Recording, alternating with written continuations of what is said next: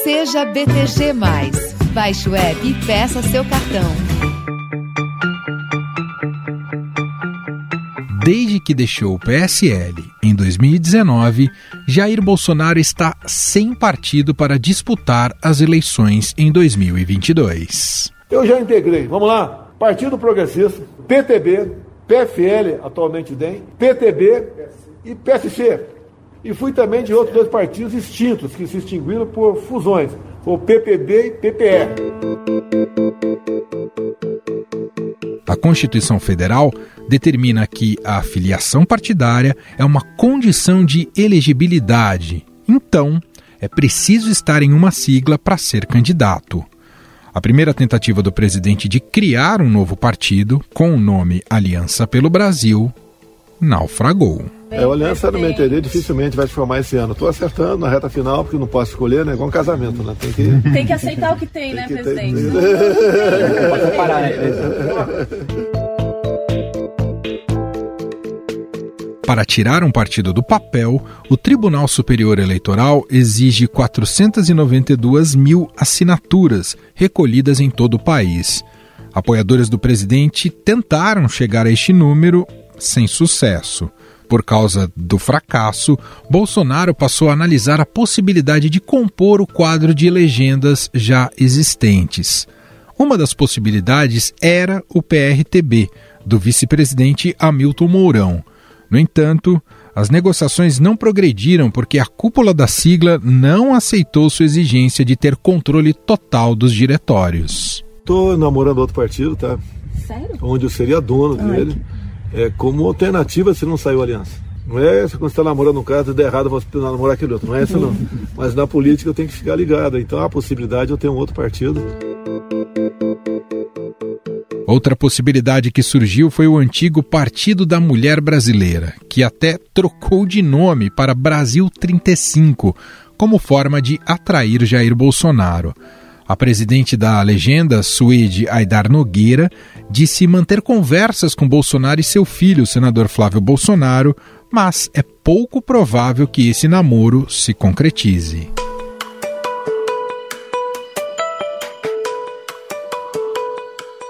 Outra opção que bateu a porta do presidente é a possibilidade de retornar ao PSL. Bolsonaro deixou o partido em novembro de 2019, após desavenças com o presidente da sigla, o deputado Luciano Bivar. O principal motivo para a saída foi a briga por causa do controle das finanças da legenda. Eu não quero tomar partido de ninguém. Tá? Agora, transparência faz parte do, do. O dinheiro é público, são 8 milhões. Devo ao partido, sim, a minha eleição de ser partido. Se que tinha outros partidos à disposição também, mas não é, a briga não é essa é transparência, mostrar para onde está indo o dinheiro.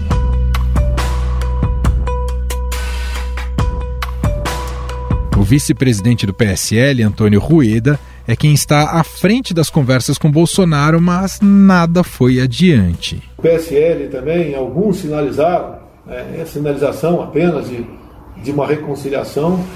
É, a gente bota as condições na mesa de, de reconciliar e eles botam de lá para cá também.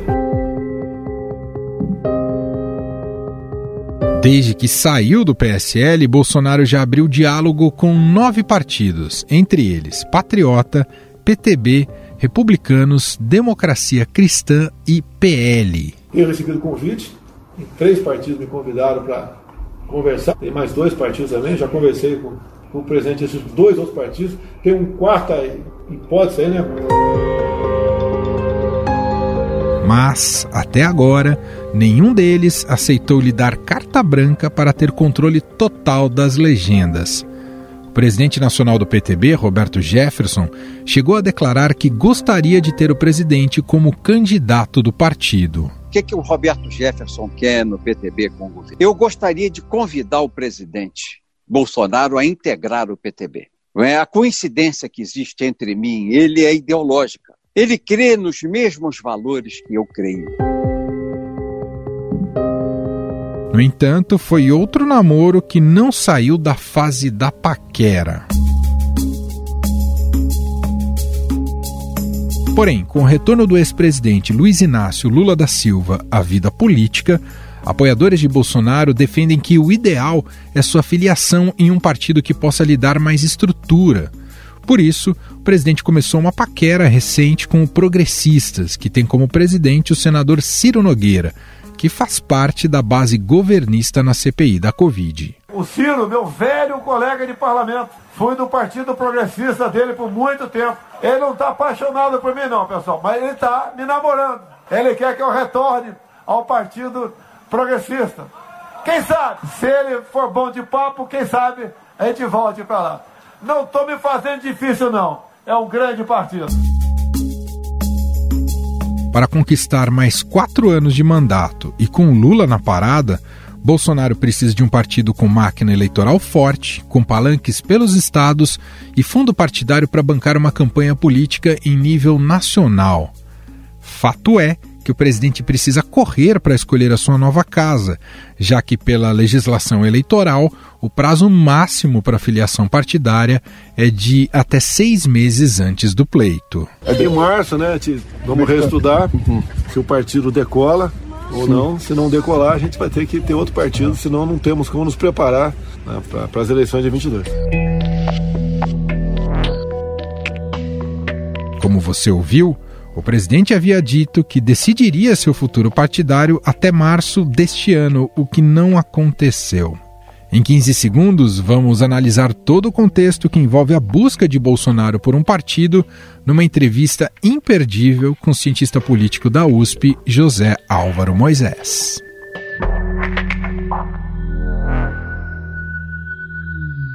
No BTG, você pode deixar tudo do seu jeito. Escolha o design do cartão, os benefícios, tenha cashback em investimentos e faça pagamentos direto pelo celular. BTG, inove seu jeito de usar banco. Baixe o app. Estadão Notícias.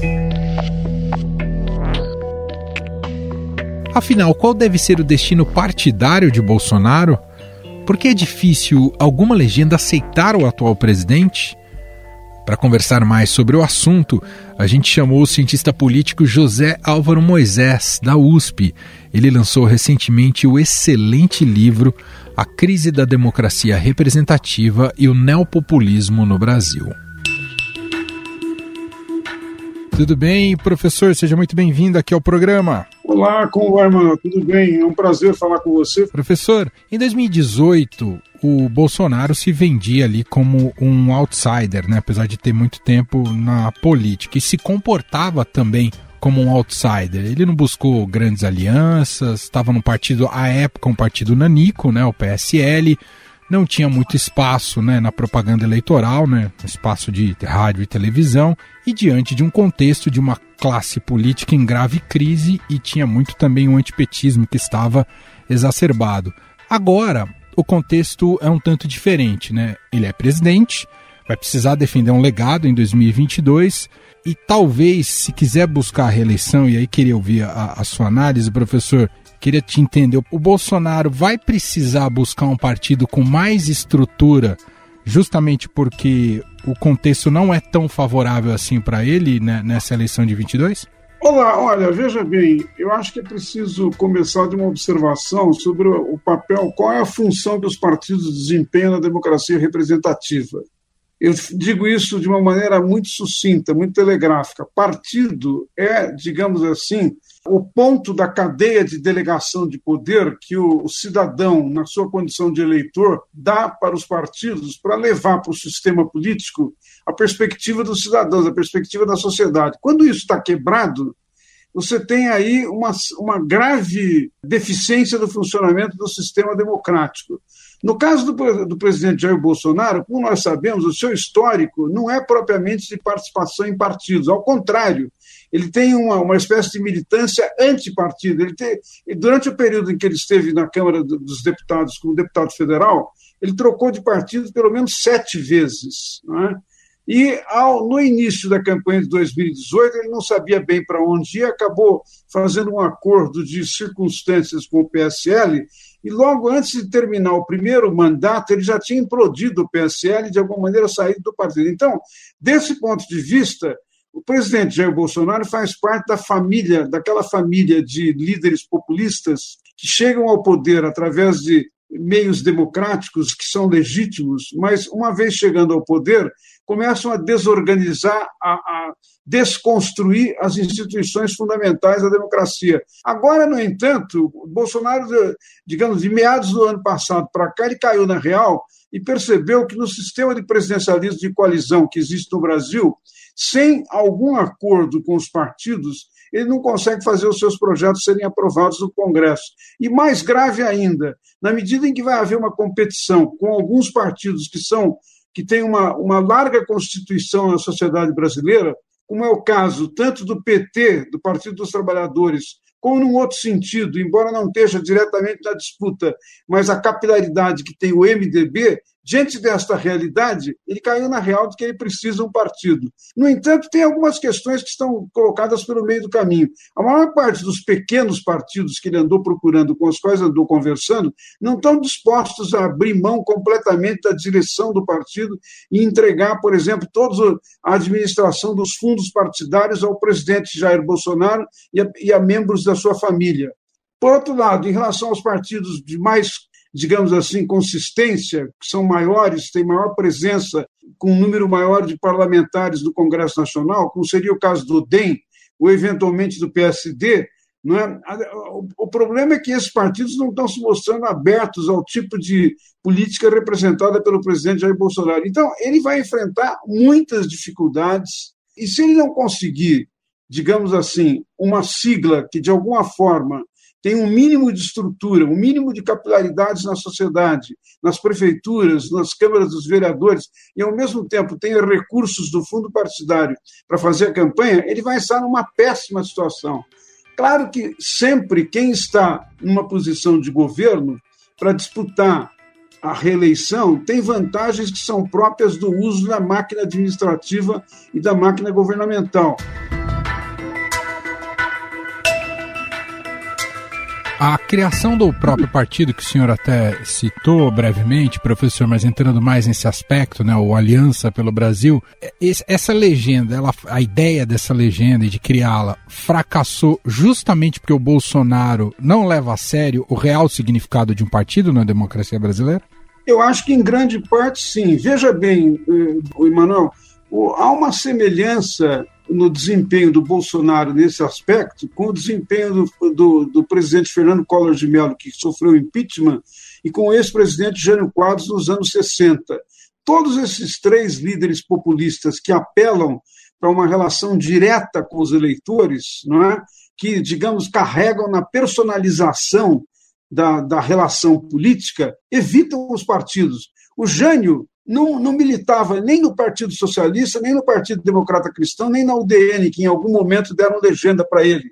O Collor, quando foi eleito em 1989, não é? pouco mais de seis meses antes tinha criado um partido especialmente para poder uh, segurar, digamos assim, organizar a sua campanha. De certa maneira, esse é o perfil que levou o presidente Jair Bolsonaro na sua aliança com o PSL. Não é que ele tivesse uma grande militância, uma grande crença, ou tivesse estabelecido um diálogo em torno de programas e de, digamos assim, fundamentos que organizariam a vida do partido juntamente com os antigos líderes do partido. Nada disso aconteceu. A disputa que houve num determinado momento foi em torno de candidaturas e em torno dos fundos partidários. Atualmente, o namoro do presidente, professor, nessas negociações visando a eleição de 2022, é com o PP do, do Ciro Nogueira, o Partido Progressista. Só no Brasil, um partido progressista tem, ou, não, não, carrega a ideia do, do significado do seu próprio nome. É, pois é, exatamente. De qualquer modo, como é que o senhor vê essa aproximação com o Ciro Nogueira? Um progressista, um progressista conservador, ou seja, está mais para conservador do que para progressista, né? Não, eu acho que, veja, o presidente do Partido Progressista tem desempenhado um papel de defesa do presidente Jair Bolsonaro em várias circunstâncias em que o presidente está na berlinda, inclusive na comissão parlamentar de inquérito, né?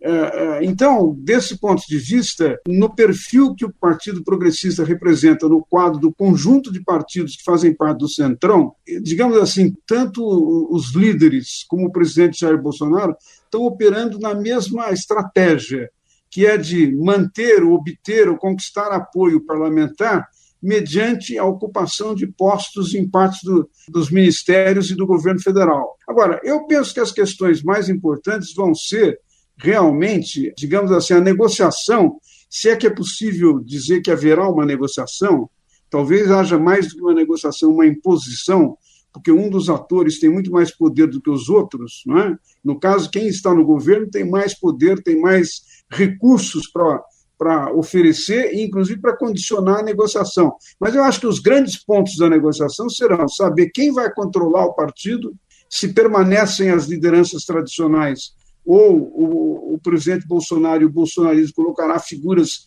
da sua representação na direção do partido, e, em segundo lugar, como será feita o controle do, dos recursos do fundo partidário. Eu acho que esses dois, essas duas questões estarão em jogo nessa próxima negociação a vida da vida política não deve ser, não, não é uma coisa completamente pré-determinada. Pode ser que a gente tenha uma grande surpresa.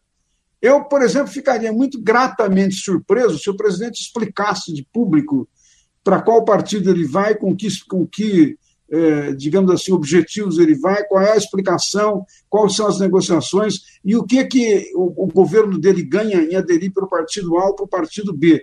Eu, eu diria o seguinte: nas democracias consolidadas, quando um partido entra no governo, os eleitores têm direito de saber o que, que esta entrada, este ingresso, representa em termos de melhoria das políticas públicas. Uhum. Seria necessário que isso ficasse claro. Eu não sei se vai ficar, mas eu seria positivamente surpreendido se isso acontecesse. Não é?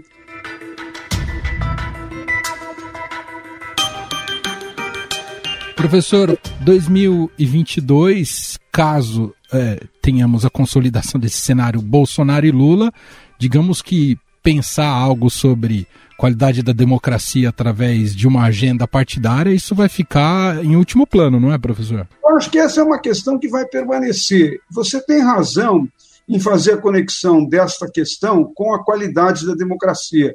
A qualidade da democracia se mede por várias coisas, se mede pela o quanto os direitos fundamentais dos cidadãos são respeitados, o quanto governos realizam os seus programas, mas se mede também pelo quanto as instituições que representam o cidadão, que deveriam representar o cidadão, permitem que ele influencie o, o, sistema político, que não apenas através do seu voto, embora muito importante através do voto, mas não apenas através do voto, que eles de alguma maneira tenham mecanismos de, digamos assim, controlar o abuso do poder, mas mais do que isso, de alguma maneira serem determinantes na definição de políticas públicas. Isso só pode ocorrer através dos partidos políticos e de organizações da sociedade civil.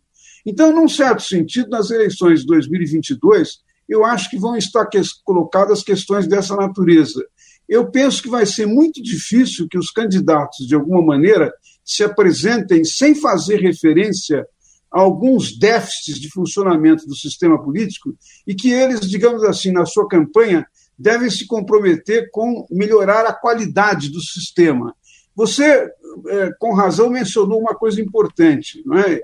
A partir das eleições de 2018, nós tivemos uma configuração de, de uma extrema polarização na política brasileira, em que contrapôs dois polos que supostamente são antagônicos, não é? e que muitas vezes nem capturam bem o que os eleitores, o que a opinião pública, o que os cidadãos estão pensando.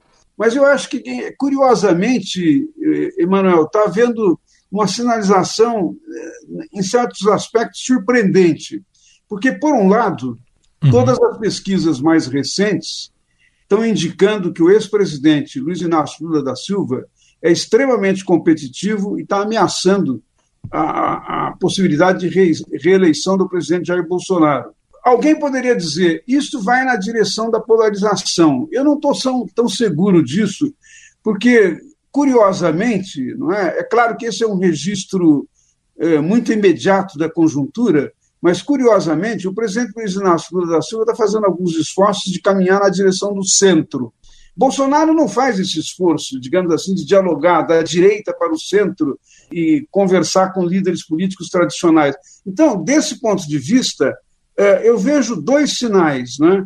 É, esses resultados de pesquisas indicando que o ex-presidente Luiz Inácio Lula da Silva, numa série de situações é, que são exploradas pelas pesquisas, derrotaria o presidente Jair Bolsonaro, é uma indicação de uma competição que vai ser muito dura, muito difícil, que pode levar à polarização, mas que, se os principais atores souberem, poderão evitar que isso tenha um efeito negativo sobre a democracia. Perfeito. Então, deixa eu te fazer uma última pergunta, professor. É, ainda estamos a um, a, um, a um, pouco mais de um ano da, da realização das eleições em 22.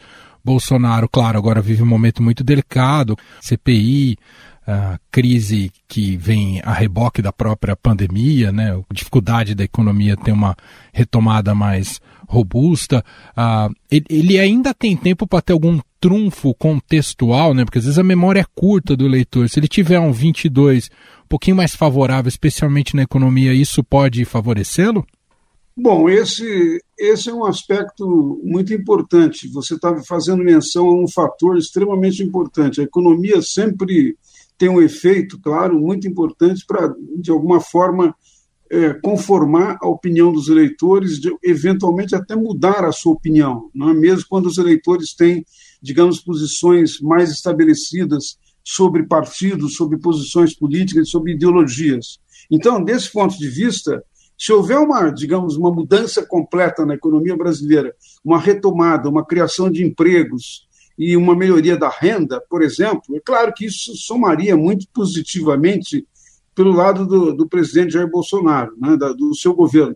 Agora, eu não vislumbro essa possibilidade, Emanuel, porque apesar de todas as promessas que o, o grande ministro Paulo Guedes fez, o principal ministro do governo, que aparecia como um super-homem, não é? privatizações, retomadas, uma série de coisas, nós não vimos nada disso acontecer e eu tenho dúvidas que possa acontecer nesse meio de, resto de meio de ano que nós temos em, em 2021 e em 2022, que será um ano eleitoral com uma série de desafios que nem sempre são muito compatíveis com a possibilidade de crescimento da economia. Pode ocorrer alguma mudança, é claro, eu vejo um ou outro sinal, não é? Pode ocorrer, mas eu não sei se na magnitude necessária para, digamos assim, para contrarrestar, para compensar esta imagem extremamente negativa em que está o governo, a menos que eu esteja enganado, porque todas as pesquisas que eu estou olhando, a rejeição do presidente Bolsonaro está crescendo. Sim. E além da rejeição estar tá crescendo, quando as perguntas se dirigem sobre como o governo federal, o governo do presidente, eh, enfrentou a, a crise da pandemia, é, é, mais negativo ainda. Não é?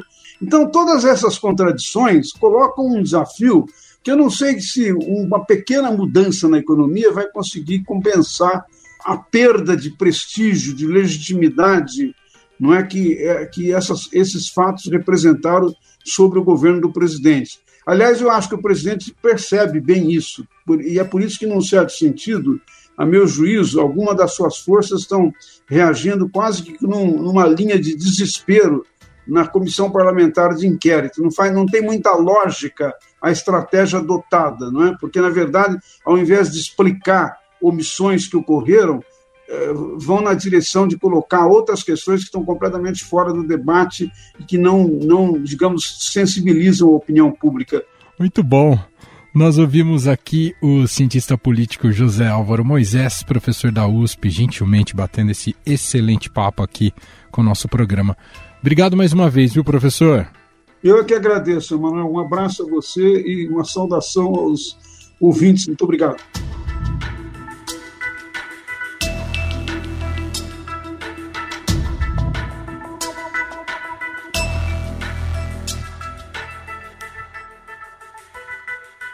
Estadão Notícias. E este foi o Estadão Notícias de hoje, segunda-feira, 24 de maio de 2021. A apresentação foi minha, Emanuel Bonfim, produção e edição de Gustavo Lopes, Júlia Corá e Ana Paula Niederauer. A montagem é de Moacir Biasi, o nosso diretor de jornalismo, João Fábio Caminoto. Escreva pra gente, podcast@estadão.com. Um abraço para você, uma excelente semana e até mais. Estadão Notícias. Vivemos em constante transformação e para ajudar as empresas a estarem conectadas com pessoas, nós criamos o Estadão Blue Studio, uma nova operação dedicada para criar soluções publicitárias inovadoras e orientadas à performance. O Estadão Blue Studio entrega projetos customizados, branded content, publicações e uma série de eventos consagrados pelo mercado. Não importa o tamanho do seu desafio. Para para nós, sempre existe uma boa solução. Estadão Blue Studio, conteúdo de alta performance.